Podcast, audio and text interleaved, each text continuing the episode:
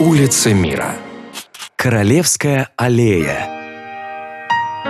Одной из самых известных улиц Дюссельдорфа является Кёнигзале или Королевская аллея, которую местные жители ласково называют просто Кё.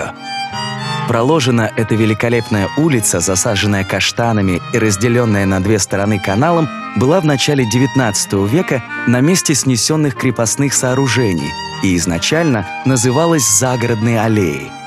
Позже она сменила несколько имен. Была и новый, и средний, и аллеи каштанов.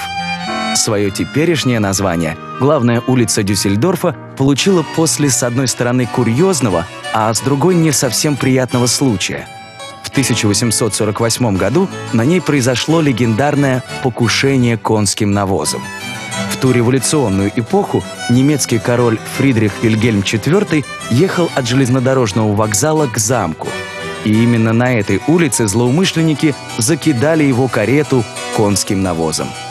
Пару лет спустя, чтобы задобрить королевское семейство и заставить его забыть о происшествии, аллею стали называть Королевской тянется Кё почти на километр с севера на юг, от придворного сада до площади графа Адольфа.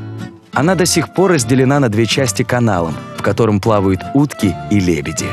На западной стороне улицы расположены в основном банки и офисные здания, а на восточной – роскошные бутики, дорогие магазины, а также бары и уличные кафе.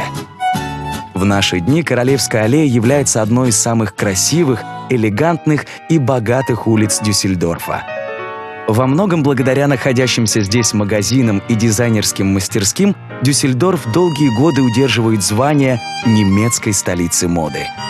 Недвижимость на Кё, как несложно догадаться, баснословно дорогая.